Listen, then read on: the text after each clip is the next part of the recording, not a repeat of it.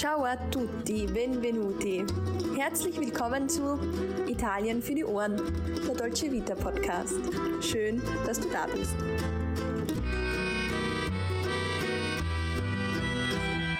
Hallo und herzlich willkommen zu einer neuen Folge Italien für die Ohren. Dein Podcast für das perfekte Italien-Feeling überall dort, wo du gerade bist. Mein Name ist Sarah und ich bin nicht nur zur Hälfte Italienerin, sondern auch große Italien-Liebhaberin. Das gleiche gilt natürlich auch für meine gute Freundin und liebe Kollegin Alessandra, die hier neben mir sitzt. Ciao Alessandra, come stai?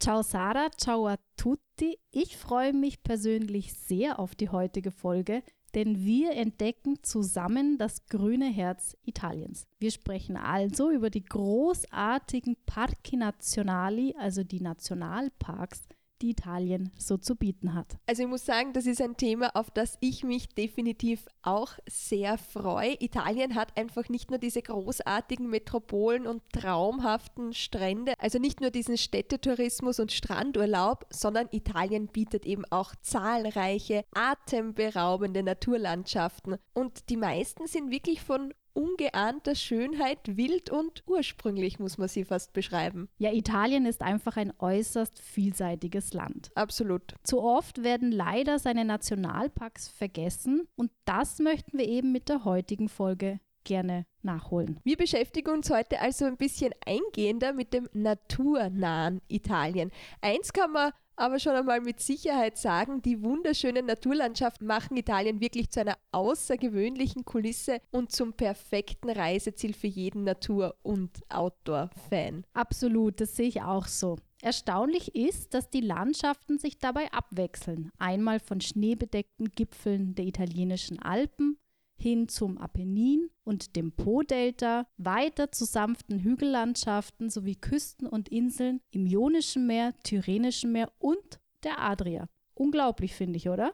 Also da bin ich einfach ganz deiner Meinung. Das ist wirklich unglaublich und nur wenige Länder auf der Welt können mit so einer landschaftlichen Vielfalt aufwarten. Ja, insgesamt sprechen wir heute also von 25 Nationalparks, die über ganz Italien verstreut liegen und die stolze 5% der Gesamtfläche Italiens ausmachen. Das ist eigentlich ein Wahnsinn, weil damit stehen 1,5 Millionen Hektar in Italien unter Schutz. Aber das war nicht immer so. Ja, das stimmt. Noch bis zum Jahr 1990 haben nämlich Nationalparks und Naturschutzgebiete in Italien weniger als 1% der Landesfläche ausgemacht. Okay, also das war gar nicht so viel. Ein Prozent, ja, war, war nicht besonders viel, muss man sagen. Ja, heute sieht die Situation zum Glück etwas anders aus. Und ich kann daher sagen, dass Italien mit 140 Regionalparks, zahlreichen Biosphärenreservaten und eben diesen Parchi Nazionali heutzutage europaweit zu den Ländern mit der höchsten Anzahl an Schutzgebieten gehört. Ich finde das großartig. Also, dass man so viel schützt, ich finde das super, weil dadurch kann natürlich in den italienischen Nationalparks auch eine einzigartige, vielfältige Flora und Fauna erhalten werden und die zieht einfach wahnsinnig viele Touristinnen und Touristen, aber natürlich auch Einheimische in ihren Bann. Ja, ich glaube, ich lehne mich auch nicht allzu weit aus dem Fenster, wenn ich behaupte, dass auch wir absolut verzaubert von dieser Flora und Fauna sind. Und weil du eben gerade Fauna auch gesagt hast, Stambecki, also Steinböcke, Kamoschi, Gämse und Marmotte, also Murmeltiere, die kann man ganz besonders gut in italienischen Nationalparks beobachten. Ja, und das ist dann auf jeden Fall auch was für mich, weil du weißt es ja genau, ein großes Hobby von mir ist auch die Natur- und Landschaftsfotografie, beziehungsweise eben die Tierfotografie. Und da muss ich sagen, zu gern würde ich da dann auch Volpi, also Füchse, Lupi, Wölfe oder Pernici Bianche, das sind weiße Rebhühner, im natürlichen Umfeld fotografieren. Ja, ich muss sagen, so schön einige dieser Tiere auch sind, ich persönlich muss nicht mit jedem von ihnen Bekanntschaft machen zumindest nicht nähere Bekanntschaft, das stimmt. Aber das kann ich jetzt gut verstehen. Wenn wir jetzt aber von diesen Tieren reden, wo kann man die bewundern? Also was sind jetzt überhaupt diese 25 Nationalparks in Italien? Wie heißen die? Wo findet man die? Ja, dann starte ich doch am besten. Ich fange einfach in alphabetischer Reihenfolge mit den ersten italienischen Nationalparks an.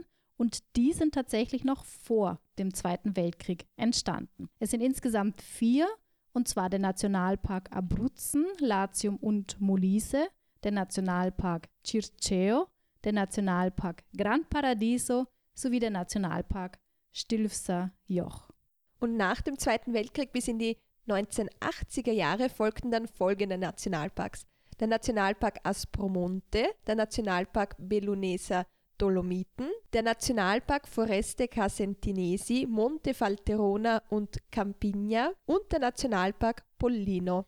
Puh, also bis in die 80er Jahre ging es bei den italienischen Nationalparks also eher schleppend voran. Wenn ich jetzt richtig mitgezählt habe, dann sind wir bei acht Nationalparks angelangt. Ja, deshalb würde ich sagen, machen wir einfach schnell weiter mit den 1990er Jahren, weil da hat sich dann einiges getan. Neu dazu kommen dann nämlich der Nationalpark Asinara, der Nationalpark Cilento, Vallo di Diano und Alburni sowie der Nationalpark Cinque Terre, aber auch der Nationalpark Gargano, der Nationalpark Golf von Orosei und Gennargentu, der Nationalpark Gran Sasso und Monti della Laga, der Nationalpark La Maddalena Archipel, der Nationalpark Maiella, der Nationalpark Monti Sibillini sowie der Nationalpark Toskanisches Archipel, dann der Nationalpark Val Grande und zu guter Letzt der Nationalpark Vesuv. Puh, jetzt Sarah kannst du erst einmal tief Luft holen.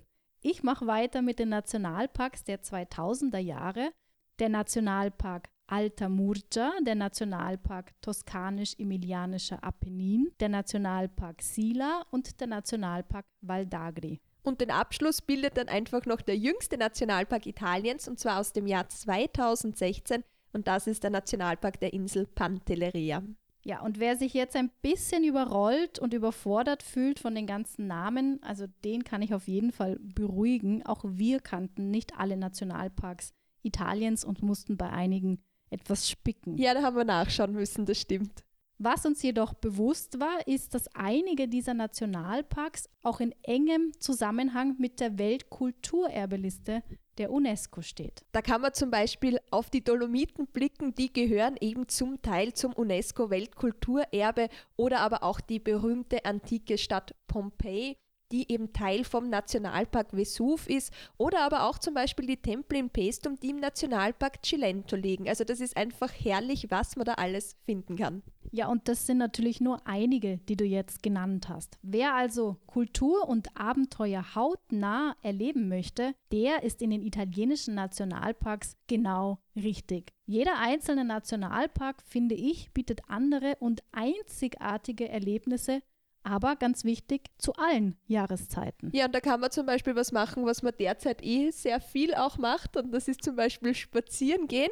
Aber dann geht natürlich auch Wandern, Bergsteigen, Reiten, Klettern, Mountainbiken, Skifahren im Winter, Kanufahren, Baden, Schnorcheln, Tauchen im Sommer. Es gibt einfach so viele Möglichkeiten und ich glaube, jeder, der sich gern bewegt, findet da was, was er gerne machen möchte. Ja, und ich denke wirklich, jede und jeder kommt hier auch auf seine Kosten. Wer für einige Tage sogar gerne abschalten möchte oder besonders wanderlustig ist, dem empfehlen wir auch in einer der idyllischen Hütten der Nationalparks zur Ruhe zu kommen. Das geht zum Beispiel gut in der Casati-Hütte im Nationalpark Stilfserjoch. Ich vermute, da ist dann der Handyempfang vielleicht auch nicht so gut. Also da kommt man wirklich zur Ruhe. Wie heißt das? Digital Detox könnten wir da wahrscheinlich machen. Aber ich muss sagen, die Hütte, die steht tatsächlich auch auf meiner To-Do-Liste, weil der Panorama-Ausblick von dort oben, der muss wirklich fantastisch schön sein. Jetzt aber noch Achtung, ein kleiner Hinweis an der Stelle. Die Hütte, die ist nur zu Fuß zu erreichen und befindet sich dann doch in einer Höhe von 3269 Metern. Also da muss man schon gut zu Fuß sein und gerne wandern. Ja, kurz gesagt, es schadet also nicht, wenn ich noch etwas an meiner Kondition feile. Wer vielleicht sogar ganz wagemütig ist, könnte ja sogar behaupten, Italien zeigt nicht nur einen Stiefel, sondern vielleicht auch den Umriss eines Wanderschuhs. Ja, das wäre dann zumindest ein sehr spitzer Wanderschuh, aber das stimmt, Wandern, das funktioniert einfach in Italien richtig gut. Ich würde sagen, wir kommen jetzt aber einfach einmal zu zehn Nationalparks, die wir herausgesucht haben, also quasi unsere Top 10. Man muss auch dazu sagen, die stehen natürlich quasi so stellvertretend für alle Parchi Nazionali in Nord-, Mittel- und Süditalien. Ja, bevor wir uns jetzt diese zehn Nationalparks aber im Detail anschauen, muss ich sagen, gilt es ja beim Besuch der italienischen Nationalparks noch ein paar wichtige Dinge zu beachten. Ja, also wenn man die besuchen will, sollte man sich vorher ein bisschen vorbereiten. Ich starte mit dem ersten Punkt und zwar ein Auto, egal ob jetzt das eigene oder ein Mietauto, ist tatsächlich in den italienischen Nationalparks von Vorteil und sollte man sich vielleicht einfach gönnen. Finde ich auch. Also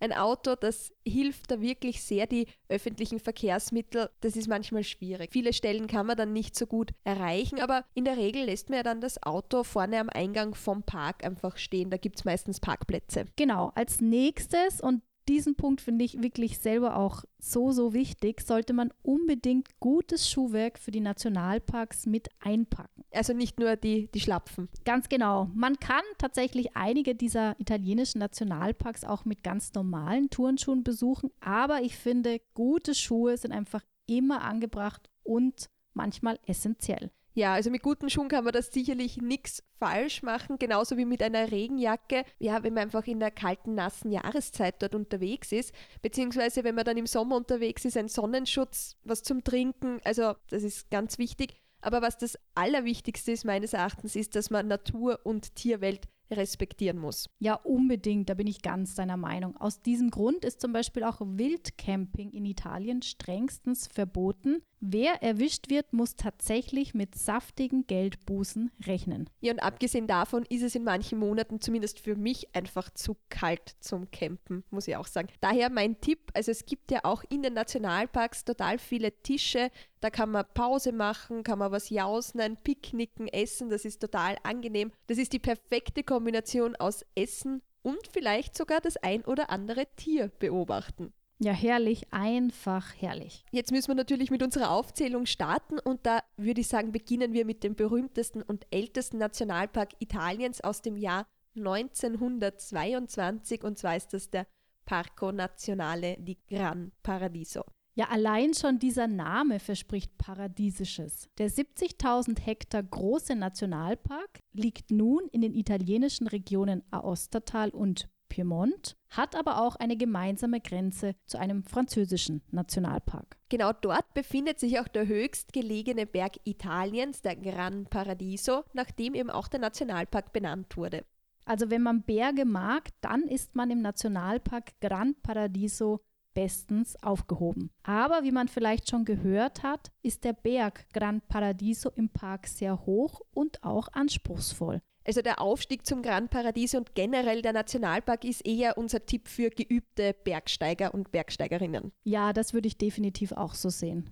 Aber was noch spannend ist bei diesem Parco Nazionale di Gran Paradiso, das ist eine Geschichte über die Alpensteinböcke, weil dieser Nationalpark hat da einfach ganz entscheidend zur Wiederansiedelung beigetragen und damit zur Rettung von diesen Alpensteinböcken. Das finde ich absolut fantastisch. Dazu muss man aber noch wissen, dass die Stambecchi, also auf Italienisch die Steinböcke, erst 1821 vom italienischen König Vittorio Emanuele II. unter Artenschutz gestellt wurden. Das heißt, davor hat man die einfach abschießen können oder wie muss man sich das vorstellen? Ja, ganz genau so war es, denn man hat diesen Steinböcken tatsächlich Wunderkräfte nachgesagt. Soweit ich gelesen habe, leben aber heutzutage wieder an die 4000 Steinböcke in diesem Nationalpark. Boah, also super, dass das da so gelungen ist, finde ich. Aber ist dann auch kein Wunder, dass die Stambecki heute einfach das Symbol des Nationalparks geworden sind.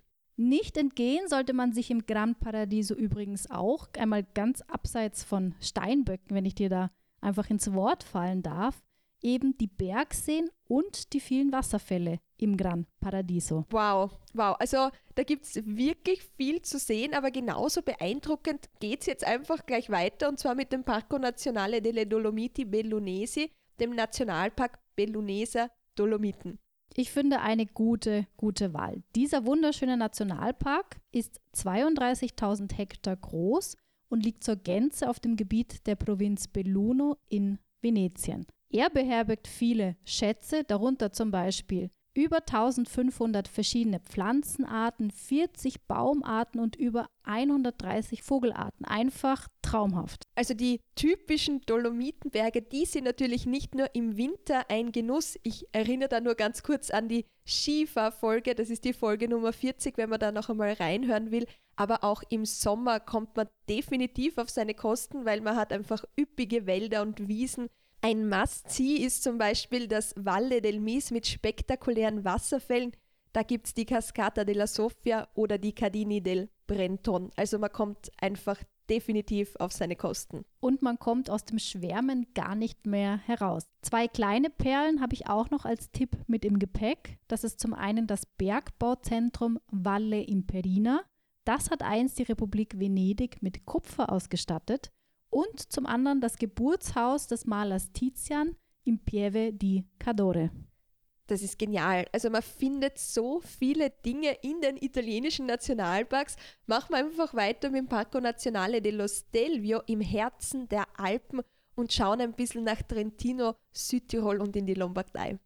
Gute Idee. Ich weiß, Sarah, du würdest gerne im Nationalpark Stilfser-Joch dein neues Rennrad ausprobieren. Das stimmt allerdings. Es gibt nämlich dort so ein besonderes Highlight, den Radtag Stilfser Joch, an dem die legendäre Passstraße für den Verkehr gesperrt wird und allein Radfahrer und Radfahrerinnen dürfen dann da hinauffahren. Es ist sicherlich ein Highlight und meine neue Herausforderung. Ich lehne mich da sicherlich ein bisschen aus dem Fenster, wenn ich gern dort rauffahren möchte. Ja, ich halte also fest, der Nationalpark ist ein absolutes Paradies, nicht nur für Radfahrer, sondern für jede Art von Aktivurlaub und ist zudem noch das größte historische Schutzgebiet Italiens. Wirklich super, super spannend.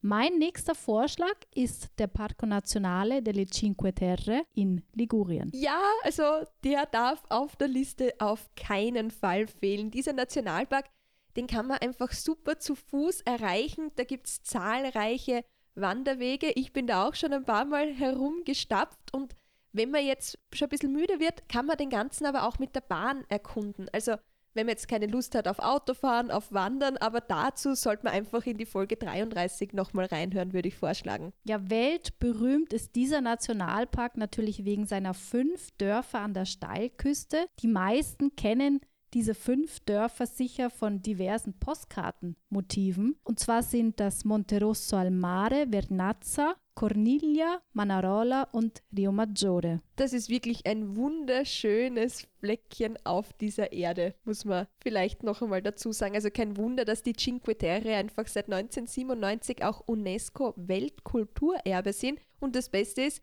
Cinque Terre wird einfach so bleiben. Man darf dort nichts verändern, man darf nichts dazu bauen. Herrlich. Also man kann das einfach noch so genießen, wie es sein soll. Und auf jeden Fall noch in den nächsten Jahren so genießen. Ich muss sagen, ich würde hier nur zu gerne den berühmtesten Wanderweg gehen. Und zwar ist das die Via dell'Amore. Das ist ein Wanderweg, der Rio Maggiore mit Manarola verbindet. Und im Anschluss würde ich mir dann natürlich auch, wenn ich schon einmal vor Ort bin, ein Glas des Stockweins, und zwar dem berühmtesten Cinque Terre Wein, Chaquetra, gönnen. Ja, wie man sieht, gehen in den italienischen Nationalparks ein bisschen Bewegung und dann aber der pure Genuss Hand in Hand. Mein nächster Vorschlag wäre dann der Parco Nazionale del Gran Sasso im Monti della Laga und der liegt in den Abruzzen. Ja, der Nationalpark Gran Sasso ist jetzt über 141.000 Hektar groß und heißt übersetzt so viel wie großer Fels, großer Stein. Kein Wunder, schließlich besteht der Nationalpark zumeist aus bergigem Gebiet und hat mit dem Corno Grande sogar den höchsten Gipfel des Apennin in diesem Park. Aber ich weiß, Sarah, du hast dir diesen Nationalpark aus einem ganz anderen Grund ausgesucht. Habe ich recht? Ja, du kennst mich einfach zu gut, würde ich sagen, weil im Gran Sasso, da befinden sich in der Nähe von L'Aquila die sogenannten Laboratori Nazionali del Gran Sasso, sprich eine italienische Forschungseinrichtung für nukleare Astrophysik. Hier sucht man nach neuen Formen von Materie oder nach anderen Phänomenen der Elementarteilchen. Physik. Ja, das finde ich auch so unglaublich spannend und man muss sich das einmal vorstellen. Dieses Labor befindet sich in 1500 Metern Tiefe unter dem Berg und hat ein recht verzweigtes Tunnelsystem. Ja, und unterm Berg befindet man sich aus einem ganz einfachen Grund. Hier ist man nämlich vor der kosmischen Strahlung geschützt und so werden die empfindlichen Messungen nicht beeinträchtigt. Derzeit arbeiten rund 1000 Wissenschaftler und Wissenschaftlerinnen aus über 30 Ländern in den größten unterirdischen Versuchslaboren der Welt. Ja, mir gefällt besonders gut, wenn man da durch den Gran Sasso durchfährt, durch den Tunnel, dann gibt es eine eigene Abzweigung für Forscherinnen und Forscher, damit man da eben dann zu den Labors hinkommt. Aber Alessandra, welchen Nationalpark hast du jetzt noch ausgesucht? Den Parco Nazionale d'Abruzzo, Lazio e Molise. Dieser Park liegt jetzt im Herzen des Zentralapennins und hat eine Größe von über 50.000 Hektar. Und was ist da das Besondere an diesem Nationalpark? Ja, zwei Highlights gibt es in diesem Nationalpark, die mir gleich ins Auge gestochen sind. Zum einen ist das einmal die vielfältige Tierwelt. Man findet hier nämlich den Braunbär Marsicanus, den Steinadler, aber auch Hirsche, Otter und Gämse. Aber, und das finde ich, ist jetzt auch ganz, ganz spannend, auch der Apenninwolf ist hier zu Hause. Ja, stimmt. Jetzt, wo du sagst, fällt es mir auch wieder ein. Eine Freundin von mir, das kann ich mich jetzt erinnern, die hat einmal ein Foto gemacht, sogar von so einem Wolf vom Auto aus zum Glück. Also es war nicht gefährlich, aber es ist einfach so toll, dass man das dort noch sehen kann. Ja, und da nehme ich an, hat sie aber auch ganz großes Glück gehabt, denn das ist ja nicht normal, dass man einen Wolf vor seinem Auto wiederfindet. Nein, ich glaube auch nicht. Also muss man schon großes Glück haben, aber wie gesagt, ich habe wirklich dieses Foto gesehen, das war sehr beeindruckend. Neben dem beeindruckenden Apennin-Wolf gibt es noch ein zweites Highlight, das möchte ich jetzt auch noch kurz ansprechen. Und zwar ist das der künstliche Breda-See. Dabei handelt es sich um den weitesten Wasserspiegel des Schutzgebiets. Ich glaube, dort gibt es ja auch das mittelalterliche Dorf Brera. Aber jetzt müssen wir einfach schon zum nächsten Nationalpark kommen. Natürlich überall gibt es noch viel, viel mehr als das, was wir da sagen. Aber der nächste der gefällt uns beiden einfach wahnsinnig gut. Und zwar ist das der Parco Nazionale del Vesuvio. Ja, da waren wir beide auch schon unzählige Male unterwegs. Ich empfehle an dieser Stelle allerdings eine geführte Tour zu machen, am besten von Pompeji aus. Ich kann mich einfach noch viel zu gut an diese riesigen Autos und Reifen erinnern. Das fand ich schon einfach richtig, richtig toll. Ja, allein die Fahrt nach oben ist dann also schon ein kleines Abenteuer. Das letzte Stück, das bleibt einem aber nicht erspart. Man muss dann noch ein Stück zu Fuß gehen, bis man zum Krater kommt. Dort wird man dann aber wirklich mit einem sagenhaften Blick über den Golf von Neapel belohnt. Ja, und dieser Blick, ich glaube, ich verspreche nicht zu viel, ist wirklich traumhaft schön. Ich frage mich nur, wie der Nationalpark inzwischen aussieht, denn 2017 gab es hier ein großes Feuer bzw. große Brände, die eben Teile von Wald und Busch im Nationalpark zerstört haben. Ja, ich werfe als nächstes den Parco Nazionale del Cilento, Vallo di Diano e Alburni in den Raum. Auf Deutsch heißt dieser Nationalpark einfach Nationalpark Cilento und Vallo di Diano. Also wir bleiben weiterhin in Kampanien. Das ist wirklich auch ein bezaubernder Nationalpark. Es ist tatsächlich der zweitgrößte in Italien und er hat besonders große Schätze im Angebot. Zum einen eben die archäologischen Stätten im Pestum und Velia, aber auch die Kartause Certosa di Padula. Ja, und überhaupt beeindruckt dieser Nationalpark mit einer langen Küste, tollen weißen Sandstränden, steilen Klippen und traumhaften Buchten. Also dieser Nationalpark ist wirklich ein wahres Paradies, könnte man sagen, für Schnorchler, Taucher und überhaupt jeden, der gerne seinen Sommerurlaub am Meer verbringt. Und ich kann sagen, ich spreche aus Erfahrung. Ja, also der Nationalpark ist wirklich herrlich. Ich habe deine Fotos gesehen. Wahnsinn. Also fantastisches Wasser, das ist so klar. Aber auch wenn man gern spazieren geht, kommt man dort sicherlich auf seine Kosten. Also ein bisschen wandern, ein bisschen spazieren, das funktioniert dort auch gut. Ja, besonders beeindruckend und schön anzuschauen sind beim Spazierengehen meiner Meinung nach die Felder aus Papaveri, also Felder aus Klatschmohn. Ja, super, oder? Und die sind dann so tiefrot. das schaut wirklich schön aus. Ja, die leuchten dann so unglaublich toll. Ja, und bei Papaveri muss ich sofort immer an ein bekanntes italienisches Lied denken. Ich glaube, Sarah, du weißt auch, welches ich jetzt meine. Ja, na klar, oder? Also ich, ich stimme es einfach an. Lo sai che i papaveri sono alti, alti, alti. Ma tu sei piccolina, e tu sei piccolina. Ja, das Lied von Nilla Pizzi ist wirklich ein Klassiker in Italien. Ja, aber um den Kreis jetzt noch zu schließen, der Park verfügt neben Papaveri noch über zahlreiche weitere wilde Pflanzenarten. Ich glaube, insgesamt sind es über 1800. Wahnsinn. Ich würde sagen, wir bewegen uns jetzt noch etwas südlicher und weg vom Nationalpark Cilento und Vallo di Diano, denn da findet man den größten italienischen Park mit über 192.000 Hektar in der Basilicata und Kalabrien. Die Rede ist natürlich vom Parco Nazionale del Pollino. Und der Nationalpark ist deshalb besonders spannend, weil sich dort die Grotta del Romito befindet, also die sogenannte Höhle des Einsiedlers. Das ist eine der ältesten und wichtigsten archäologischen Stätten Europas, hier wurden nämlich Ritzzeichnungen und menschliche Überreste gefunden, die über 10.000 Jahre alt sind. Ich finde auch eine Führung in dieser Tropfsteinhöhle, die sollte man unbedingt bei einem Besuch einplanen. 150.000 Hektar an einzigartiger Naturschönheit erwarten Besucher und Besucherinnen wiederum im nächsten Nationalpark. Wir sprechen da vom Parco Nazionale della Sila. Der Nationalpark Sila ist der älteste Nationalpark in Kalabrien und wirklich ein Gebiet mit unberührter und wilder Natur. Ja, besonders typisch sind hier Wälder und Hügel, aber man findet auch schwefelartige Naturschönheiten und Höhlen, wie zum Beispiel die Grave Gruppo oder die bekannte Grotte Samuri.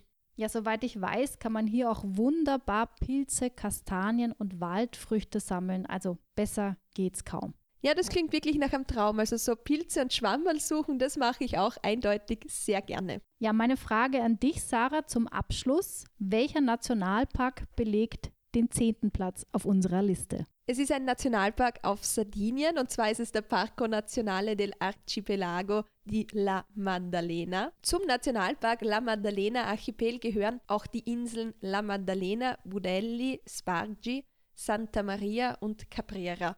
Und da muss es wirklich, wirklich schön sein. Ja, auf jeden Fall ist dieser Nationalpark ein wahres geomarine Paradies. Dem einen oder anderen sind vielleicht noch die natürlichen Pools zwischen Budelli, Razzoli und Santa Maria oder die weltberühmte Spiaggia Rosa, also der pinke Strand auf Budelli, ein Begriff. Hier würde ich sagen, sind rosa-rote Urlaubsträume garantiert. Oh ja, und diese pinke oder rosarote Farbe, die kommt von den Schalenresten der Miniacina miniacea Koralle und die färbt den Strand einfach pink. Aber leider, leider kann dieser pinke Strand auf Sardinien jetzt nur mehr aus der Ferne bewundert werden, weil in der Vergangenheit haben einfach viel zu viele Touristinnen und Touristen rosa Sandproben als Urlaubserinnerung mit nach Hause genommen. Ja, schade finde ich sehr, sehr schade, denn auch hier der rote Sand ist natürlich kein Urlaubssouvenir.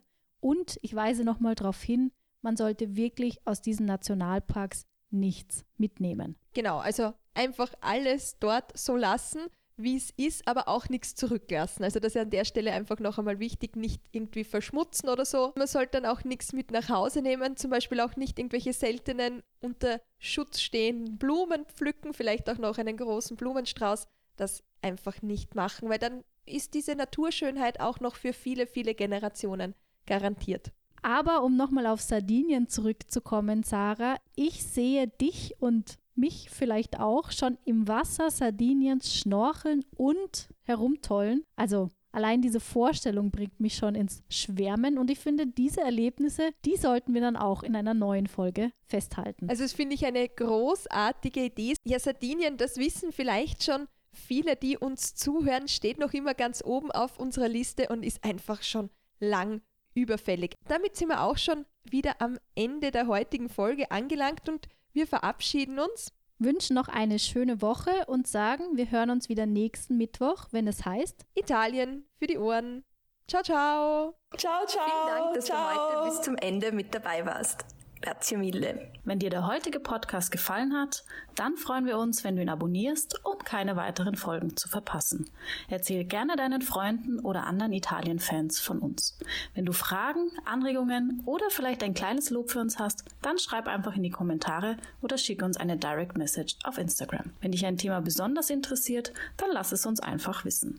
Alle weiteren Infos zu dieser Folge findest du wie immer in den Shownotes. Bis dahin, Tante Belle Cose und bis bald bei Italien für die Ohren.